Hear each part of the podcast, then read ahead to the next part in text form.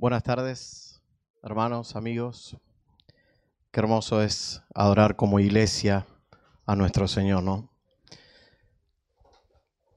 Hoy comenzamos una serie de mensajes acerca de los atributos de Dios y juntamente esta semana también vamos a empezar en los grupos de oración y discipulado con el libro de Arthur Pink, estudiando, reforzando más todo lo que se vea a partir de, este domingo y los siguientes domingos desde aquí, desde el púlpito.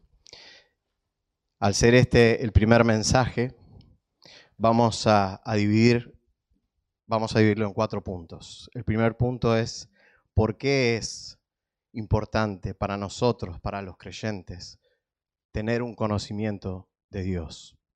En segundo lugar, definir qué es un atributo, qué son los atributos. En tercer lugar, su clasificación. Y en cuarto lugar, comenzar sí ya con la singularidad de Dios, que es el atributo que nos compete hoy. Pero antes vamos a buscar al Señor en oración.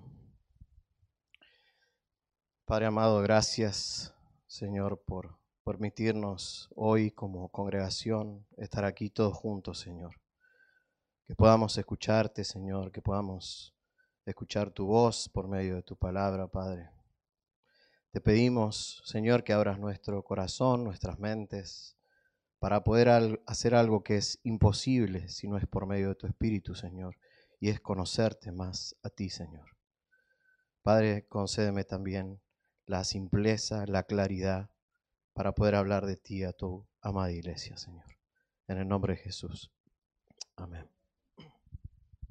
Bien, vamos a arrancar entonces con el primer punto y que es eh, el por qué nosotros como iglesia, como creyentes individualmente, tenemos, debemos conocer a Dios. El teólogo J.I. Packer citó lo siguiente en su libro Hacia el conocimiento de Dios. El conocimiento acerca de Dios tiene una importancia crucial para el desarrollo de nuestra vida. Así como sería cruel trasladar a un aborigen del Amazonas directamente a Londres, depositarlo allí sin explicación alguna en la plaza de Trafalgar y abandonarlo sin conocimiento de la lengua ni de las costumbres iglesias para que se desenvuelva por su propia cuenta, así también nosotros somos crueles para con nosotros mismos cuando intentamos vivir en este mundo sin conocimiento de ese Dios, quien es el dueño y, al cual Él dirige. Para los que no saben nada en cuanto a Dios, este mundo se torna en un lugar extraño, loco, penoso, y la vida en él es totalmente desalentadora y desagradable. El que descuida el conocimiento de Dios se sentencia a sí mismo a transitar la vida dando tropezones, errando el camino como si tuviera los ojos vendados, sin el necesario sentido de dirección y sin comprender lo que ocurre a su alrededor. Quien obra de esta manera ha de malgastar su vida y perder su alma. Hermanos, nada aparte de un conocimiento verdadero y profundo de Dios puede salvar un alma, sostenerla, guiarla, darle paz en este mundo caído y perverso. Es decir, que si no tenemos un verdadero conocimiento de aquel que nos salvó por pura gracia, todas las situaciones que nosotros vivamos nos van a llevar finalmente a las preocupaciones, a la ansiedad, y vamos a estar viviendo como ese aborigen en medio de este, de este mundo sin sentido, con una incertidumbre terrible. Y eso es porque no conocemos al verdadero Dios. La Biblia nos exhorta a no gloriarnos de nada. Todo lo que tenemos, todo lo que somos, todo lo que hacemos, eso es algo que el Señor nos da. Por lo tanto, no debemos gloriarnos de nada. Pero hay algo que la Biblia sí permite y no es pecado. Y Él anhela que nosotros nos gloriemos. Jeremías 9:24. Mas el que se gloríe, gloríese de esto, de que me entiende y que me conoce. Si hay algo por lo cual nosotros deberíamos gloriarnos, es por entender y conocer a ese Dios todopoderoso que nos salvó por pura gracia. El cimiento de la fe cristiana es el conocimiento de Dios. Cuando Dios nos prueba, cuando Dios nos prueba, lo que hace la diferencia en la prueba va a ser qué tanto nosotros conocemos a Dios. El Señor nos prueba por diferentes motivos. Y los motivos para los que aman a Dios siempre son buenos. Él nos, salva, nos, nos mete en la prueba, nos, nos eh, permite depender de Él, nos enseña a depender de Él. Nos permite desarrollar paciencia, pero también expone lo que hay en nuestro verdadero ser, en nuestro corazón. Él lo expone. Y también expone qué tanto de ese Dios al que decimos conocer verdaderamente lo conocemos en la prueba. Vamos a tomar un ejemplo de la palabra. Génesis capítulo 22, versículos 1 y 2. Aconteció que después de estas cosas Dios probó a Abraham y le dijo, Abraham, y él respondió, heme aquí. Y Dios dijo, toma ahora a tu hijo, tu único, a quien amas, a Isaac, y ve a la tierra de Moriat, y ofrécelo allí en holocausto, sobre uno de los montes que yo te diré. La Biblia no nos dice nada acerca de que Abraham eh, preguntó, ¿por qué, Señor? ¿Por qué ahora? ¿Me lo has dado? ¿Por qué? No, no vemos a un Abraham amargado. Todo lo contrario, dice la palabra que muy de mañana tomó a su hijo Isaac, a dos siervos y se fue a ofrecer el holocausto. Pero antes de llegar al monte, Abraham les dice algo a sus siervos, Génesis 22, versículos 25. Entonces Abraham dijo a sus mozos, quedaos aquí con el asno, y yo y el muchacho iremos allá, adoraremos y volveremos a vosotros. ¿Por qué Abraham dijo volveremos? Ese verbo está en plural. Se supone que Isaac iba a ser la ofrenda para Dios. ¿Qué lo mantuvo firme a Abraham? Cuando alguien nos presenta a alguien por primera vez, viene una persona, nos presenta a alguien, nosotros no podemos decir inmediatamente que esa persona es nuestra amiga. Tenemos que conocerla, pasar un tiempo con ella y después podemos decir, bueno, esa persona ahora es mi amiga. Escuchen cómo Dios, al mencionar a Abraham, lo llama. Isaías 41:8. Pero tú, Israel, siervo mío, Jacob, a quien he escogido, descendiente de Abraham, mi amigo. Dios conocía a Abraham. Claro, él lo creó. Pero acá lo importante es que Abraham conocía a Dios. ¿Cuántos de nosotros conocemos realmente al Señor? La palabra en el Nuevo Testamento habla también acerca de este suceso. Hebreos 11, 19. Él consideró, hablando de Abraham, dice el autor de Hebreos, él consideró otra traducción dice, él sabía, el saber proviene de un verdadero conocimiento, que Dios era poderoso para levantar aún de entre los muertos, de donde también en sentido figurado lo volvió a recibir. Y más tarde Pablo en Romanos capítulo 4 versículo 21 dice, y estando plenamente convencido, es decir, un conocimiento verdadero, de que Dios lo que había prometido era poderoso también para cumplirlo. Lo que mantuvo firme a Abraham en la prueba era su verdadero conocimiento de Dios. Hace poquito como iglesia nos tocó despedir a nuestro hermano Cristian, muy amado por todos, todos nosotros lo, amábamos y todos nosotros fuimos testigos, él ha subido a este púlpito, él ha contado, ha sido bendición y, realmente fue un testimonio para todos. Pero nosotros fuimos testigos de cómo Él llevaba su prueba, cómo Él llevaba la enfermedad, cómo Él en medio del dolor glorificaba a Dios. Un hermano hace poquito me dijo, Cristian nos alentó a morir. Cristian nos alentó a morir. La pregunta es, ¿Qué es lo que mantuvo firme a Cristian en medio de toda la prueba? ¿Por qué él glorificaba a Dios? ¿Por qué él daba gracias a Dios por la prueba?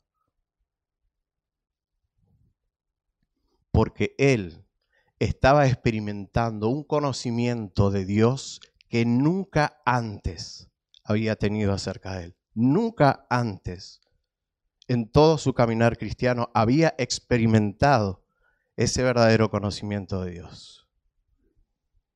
Cristian realmente expuso varios corazones y el primero es el mío y nos ha llevado a preguntar realmente cuánto conocemos a Dios.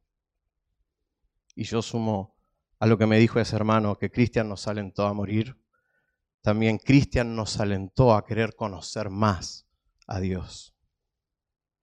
Muchos de nosotros estamos como Felipe, después de haber caminado tres años con el Señor, después de haber escuchado, que, de verlo, de ver sus enseñanzas y decir del, del propio Hijo de Dios que Él y el Padre eran uno. Al final del ministerio, Felipe le pregunta, y el Señor con todo amor lo exhorta con paciencia. Ahí en Juan 14, versículos 8 y 9. Felipe le dice, Señor, muéstranos al Padre y nos basta. Y Jesús le dijo, tanto tiempo he estado con vosotros y todavía no me conoces, Felipe. ¿Todavía no me conoces, Felipe? El que me ha visto a mí ha visto al Padre. ¿Cuánto hace, hermanos, que Dios te salvó? ¿Cuánto hace que estás caminando de la mano con Cristo? Realmente podés gloriarte de que entendés y conoces a tu Salvador. Realmente, hermano. Oseas 4:6. Mi pueblo es destruido por falta de conocimiento. Doy gracias a Dios por nuestra iglesia local porque tenemos la posibilidad de hoy empezar a estudiar los atributos de Dios. Ahora bien, ¿qué cosas podemos saber? ¿Qué cosas podemos aprender del Señor? Hay una realidad y no todo vamos a poder entender y conocer acerca de Dios, ni siquiera cuando estemos con Él. Él es infinito, nosotros somos seres finitos. Deuteronomio 29, 29 dice, las cosas secretas pertenecen al Señor, nuestro Dios, mas las cosas reveladas nos pertenecen a nosotros. Punto número dos. ¿Qué son los atributos? ¿Qué es un atributo? Bueno, cuando estamos buscando trabajo, hacemos lo que comúnmente llamamos el currículum vitae. Hace poquito el pastor eh, en las redes sociales puso el currículum de una hermana. Eh, ahí están todos los datos, los datos personales, el conocimiento que tienen, el nombre, la dirección, todos los datos, todas las características de esa persona, incluso la foto. Y eso sirve para que la persona que va a leer sepa quién es esa persona que armó el currículo. Todas esas características le ayudan a entender quién es esa persona. Bueno, cuando hablamos acerca de los atributos de Dios, nos estamos refiriendo a todas aquellas características reveladas en la palabra que nos permiten conocer a Dios.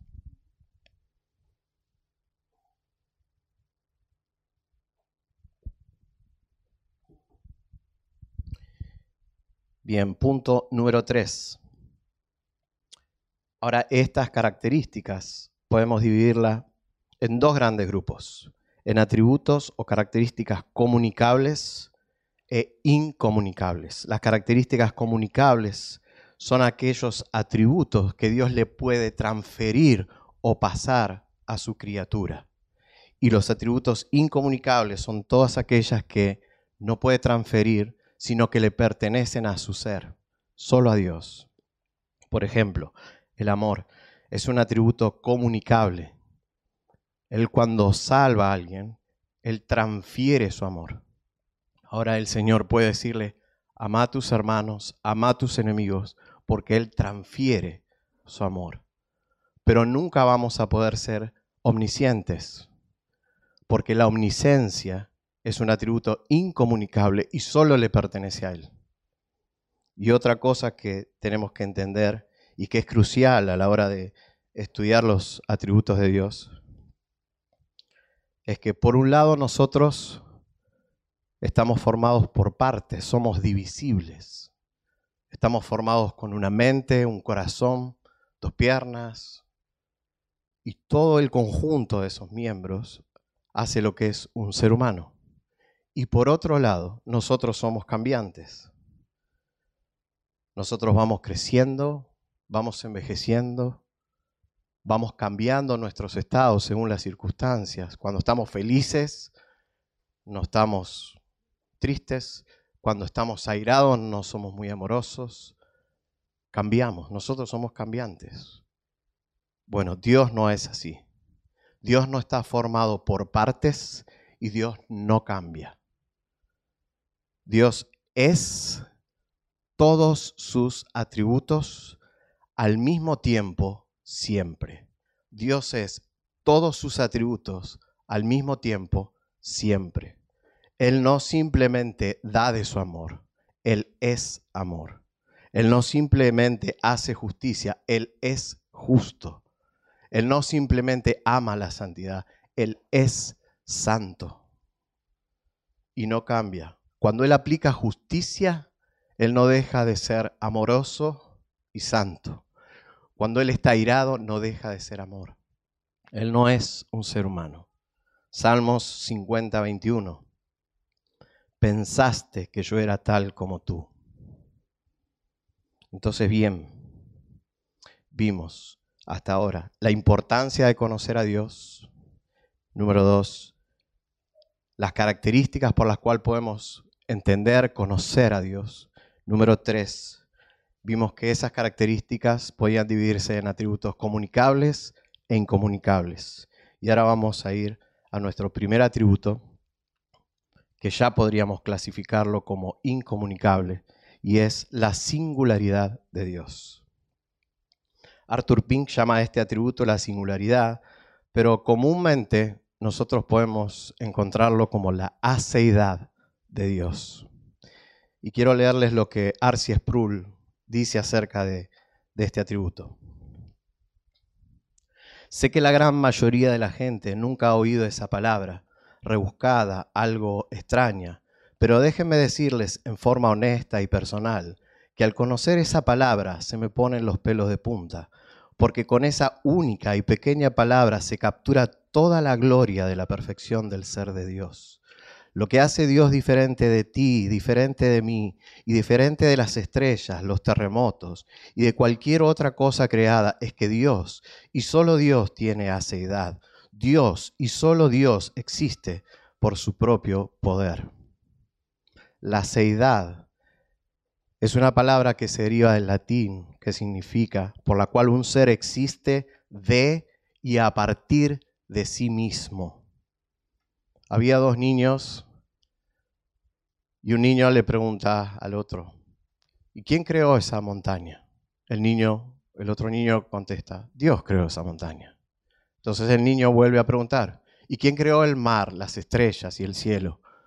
El niño le vuelve a responder, Dios, Dios creó todo. El niño le vuelve a preguntar, ¿y quién te creó a vos? Y el niño le dice, a mí me creó Dios. Entonces este niño, ya asombrado por el ser de Dios, le dice, ¿y quién creó a Dios? Y el niño le responde, bueno, Dios se creó a sí mismo. Parece correcta esa respuesta, pero es incorrecta. Dios no puede crearse a sí mismo. Eso es imposible. Para que Dios se haya creado a sí mismo, Él tiene que ser antes de crear. Que Él es autoexistente y tiene vida en sí mismo. Y eso es lo maravilloso, incomprensible, incomparable de este atributo. Es majestuoso y solo le pertenece a Él. Vamos a a ver cuatro aspectos de este atributo. El primer aspecto es Dios es autoexistente, es decir, que Él no depende de nadie ni de nada para existir. Él tiene vida en sí mismo. Juan capítulo 5, versículo 26. Porque así como el Padre tiene vida en sí mismo, así también el Hijo le dio al Hijo el tener vida en sí mismo. La verdadera diferencia entre nosotros y Dios es que Él es totalmente independiente y nosotros somos seres dependientes. Él es autosuficiente y nosotros no. Él es infinito, nosotros somos finitos. Él tiene el poder, el poder de ser en y en sí mismo. Y nosotros no. Todos nosotros nos movemos, vivimos y existimos por su poder. Hebreos capítulo 1, versículo 3. Él sostiene todas las cosas por la palabra de su poder. Él está sosteniendo la vida de todos nosotros. Si nosotros pudiéramos ponerle un switch a Dios, si nosotros lo apagaríamos, ocurriría esto. Se apagaría todo. Tu vida, mi vida, todo lo creado. Él sostiene todo con el poder de su palabra. El segundo aspecto, Él es eterno. Él es único, desde la eternidad y hasta la eternidad. Génesis 1.1. En el principio, Dios. En el principio no había nada. Dios. Salmos 90, versículo 2. Antes que todos los montes fueran engendrados y nacieran la tierra y el mundo, desde la eternidad hasta la eternidad, tú eres Dios. Recuerden cuando Moisés fue comisionado por Dios para liberar al pueblo de Israel. Él después de luchar, de no creerse capaz, eh, finalmente accede y le dice, bueno, ¿en nombre de quién voy? Si me preguntan, ¿en nombre de quién voy? Y la respuesta del Señor es altamente reveladora de su ser. Éxodo capítulo 3, versículos 14 y 15.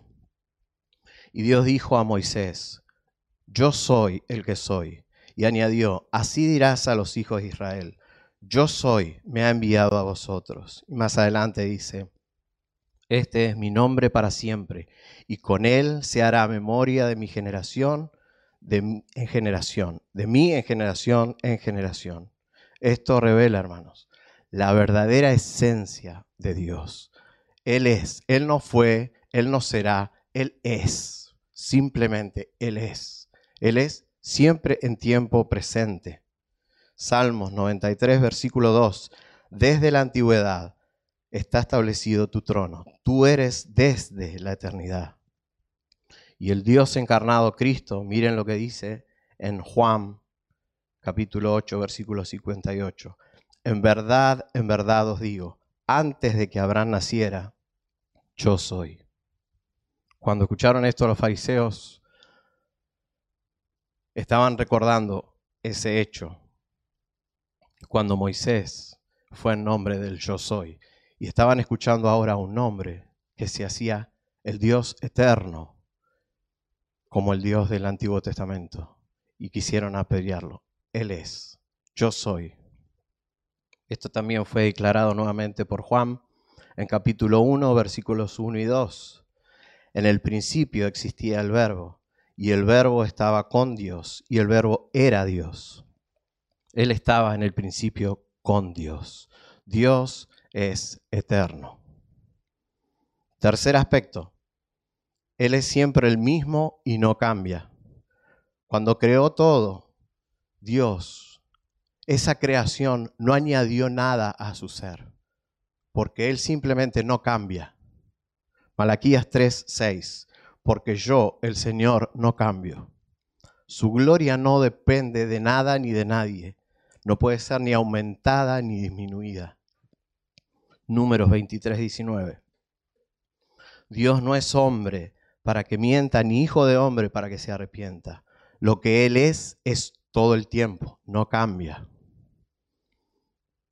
Primera de Samuel 15, 29. No mentirá ni cambiará su propósito, porque Él no es hombre para que Él cambie su propósito. Y Santiago 1.17 dice, Toda buena dádiva y todo don perfecto viene de lo alto, desciende del Padre de los cielos. Con Él no hay cambio ni sombra de variación. No cambia. Punto número cuatro, aspecto número cuatro. Él no necesita de nada y de nadie. Y hermanos, si estás luchando con el orgullo, todos lo estamos en alguna medida, eh, esto te va a venir bien. Eh, él no necesita absolutamente nada de nadie. Él no necesita de tu obediencia. Él no necesita de tu alabanza. Él no necesita que lo honres. Él no necesita absolutamente nada fuera de sí mismo. Hechos 17, versículo 24 y 25. El Dios que hizo el mundo y todo lo que hay en él, puesto que ese Señor del cielo y de la tierra, no mora en templos hechos por manos de hombres, ni es servido por manos humanas, como si necesitara de algo, puesto que Él da vida a todos y aliento a todas las cosas. Y Salmos 8.4 dice, ¿qué es el hombre para que te acuerdes de Él? Dios es Dios con o sin nosotros.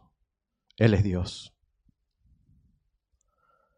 Y hermanos, eh, eh, entre paréntesis, cuando creas que Dios te usó mucho, qué bendición que fuiste, qué bendición que fui para mi hermano, qué bendición que fui para mi hermana.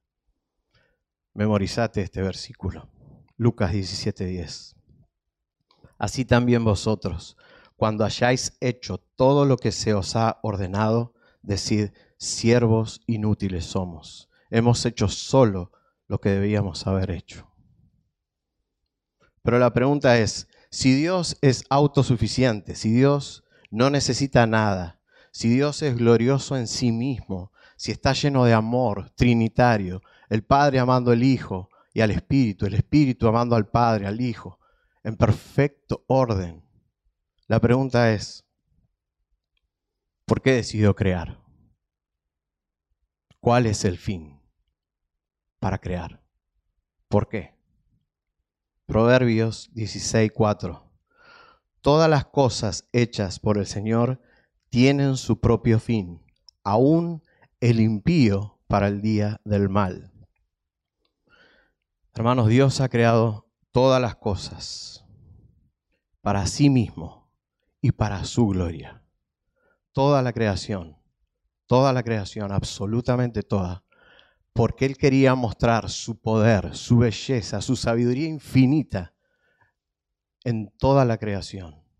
Solo le pertenece a una mente sabia e incomprensible que nosotros estemos acá, salir y ver el sol, la luna, el mar, las montañas.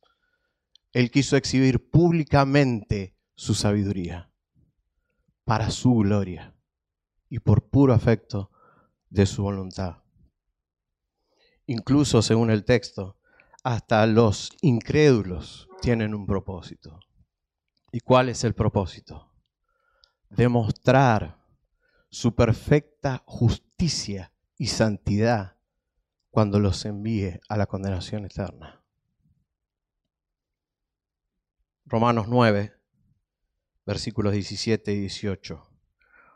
Porque la escritura dice a Faraón, para esto mismo te he levantado para demostrar en ti mi poder, para que mi nombre sea proclamado por toda la tierra. Así que del que quiere tiene misericordia y al que quiere endurece. No debemos creer que los impíos y los incrédulos no van a dar gloria a Dios. Es parte de su creación y van a dar gloria a Dios. Los demonios, Satanás, van a dar gloria a Dios. Jonathan Edwards predicó un sermón entero con el título La justicia de Dios en la condenación de los pecadores. Y en el caso de nosotros, hermanos, los redimidos, también Él tiene un propósito con nosotros. Al salvarnos a pecadores como nosotros, Él muestra su gracia, su amor, su misericordia, como solo Él podría hacerlo. Al salvarnos a nosotros, que no nos merecemos absolutamente nada y nos merecemos lo mismo que se merecen los incrédulos. Efesios 1, versículos 11 y 12.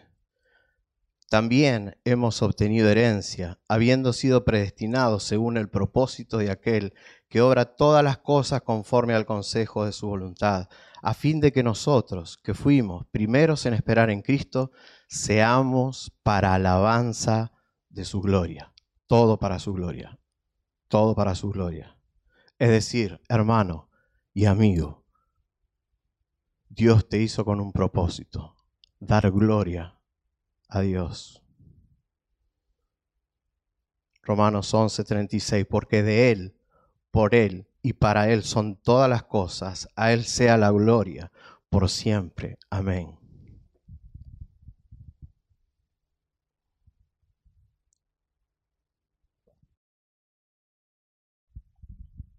Salmos 19.1. Los cielos proclaman la gloria de Dios y la expansión anuncia la obra de sus manos. Isaías 43.7. A todo el que he llamado por mi nombre y a quien he creado para mi gloria, a quien he formado y a quien he hecho. Así que hermanos, el Señor ha creado todo para Él, por Él y para su gloria. Y para concluir, hermanos, quiero leerles esto que dice la confesión de Westminster acerca de este majestuoso atributo, ¿no? Dios tiene en sí mismo y por sí mismo toda vida, gloria, bondad y bienaventuranza. Él es el único todo suficiente. En y por sí mismo no teniendo necesidad de ninguna de sus criaturas hechas por Él, ni derivando gloria alguna de ellas, sino que manifiesta su propia gloria en ellas, por ellas, hacia ellas y sobre ellas. Él es la única fuente de toda existencia, de quién, por quién y para quién son todas las cosas, teniendo el más soberano dominio sobre todas ellas, para hacer por medio de ellas, por ellas, sobre ellas, todo lo que a Él le plazca. Hermanos, la singularidad de Dios, la aceidad de Dios, lo que nos enseña es a poder confiar en un Dios que no necesita nada, autosuficiente, un Dios en el que podamos reposar, que estamos en sus manos, que nos ha salvado por su gracia, por su misericordia, y ahora nada ni nadie nos va a apartar de su mano.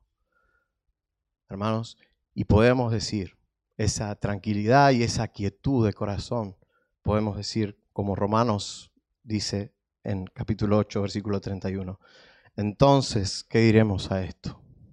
Si Dios es por nosotros, ¿quién? ¿Quién contra nosotros? Nada, hermanos, nada. Estamos en sus manos y por la gracia y su bondad hemos sido rescatados. ¿Quién contra nosotros? Ignorar consciente o inconscientemente a Dios, eso ha llevado a muchas personas a crearse un Dios imaginario que no es bíblico, que no está en las escrituras. Y eso es por el desconocimiento de los atributos de Dios. El conocer a Dios nos tiene que llevar a una relación más profunda con Él. Y si eso no ocurre, todo tu conocimiento es en vano. Todo conocimiento que no te lleve a adorar más a tu Señor, el conocimiento es en vano. ¿Cuántas cosas perdemos? Nos distraemos estudiando, meditando cosas que pueden ser lícitas, pero ¿cuánto tiempo nos dedicamos a conocer a nuestro Dios? Proverbios 9:10. El conocimiento del santo es inteligencia. Recordemos, hermanos, si hay algo de lo que nos debemos gloriar, y es la voluntad de Dios que así sea, es de una sola cosa, lo que dice Jeremías 9:24. El que se gloríe, gloríese de esto, de que me entiende y que me conoce, de que me entiende y me conoce. Cuanto más conocemos a nuestro Dios soberano, más diminuto te vas a ver, más insignificante te vas a ver. Cuanto más conocemos a nuestro Dios, más cultivaremos la humildad. Cuanto más conocemos a Dios, más pecador y pecadora te vas a encontrar. Cuanto más conoces a Dios, más vas a amar el Evangelio, vas a amar más la salvación por gracia. Cuanto más conoces a Dios, menos te va a costar perdonar. Cuanto más conoces a Dios, te va a costar menos amar a tus hermanos. Cuanto más conoces a Dios, más confianza vamos a tener en sus promesas. Que el Señor nos ayude, hermanos. Y amigo, amiga que estás acá y estás viendo por internet, tu creador es un ser supremo, majestuoso, y como ya te habrás dado cuenta, Él te hizo para su gloria. Y si te diste cuenta que tu vida está lejos de darle gloria a Dios, a tu Creador, es más, y si te encontraste en un mar lleno de suciedad y de pecado, quiero decirte que hay buenas noticias para vos. El Señor bajó despojándose de todo, caminó en esta vida haciendo lo que vos ni yo podemos hacer y cargó los pecados esos pecados que vos te encontraste sucio y los cargó en la cruz y murió en tu lugar. La paga del pecado es la muerte. Vos merecías ese lugar, pero lo tomó Él por gracia, por amor a vos. Pero no quedó ahí. Al tercer día Él resucitó y hoy está a la diestra del Padre intercediendo para que vos corras a sus brazos. Arrepentite y poné tu fe en Cristo. No te pierdas. Vamos a orar. Padre, gracias. Gracias por tu palabra, Señor. Gracias por revelarte, Señor, a nosotros, por revelarte en la Escritura y por haber dejado tu palabra, Señor, para que sea lumbrera a nuestros pies, Señor. Señor, te damos gracias por habernos creado. Tú no tenías necesidad de hacerlo, Señor. Gracias, Señor. Te pedimos que nos ayudes en la semana, en los grupos, a seguir meditando sobre lo grandioso de tu ser, Padre. Gracias, amado Padre. Vamos a ti y te pedimos todo esto, no por nuestros propios medios, Señor, sino por aquel que dio su vida por nosotros, y es Cristo Jesús, Señor. Gracias. Amén.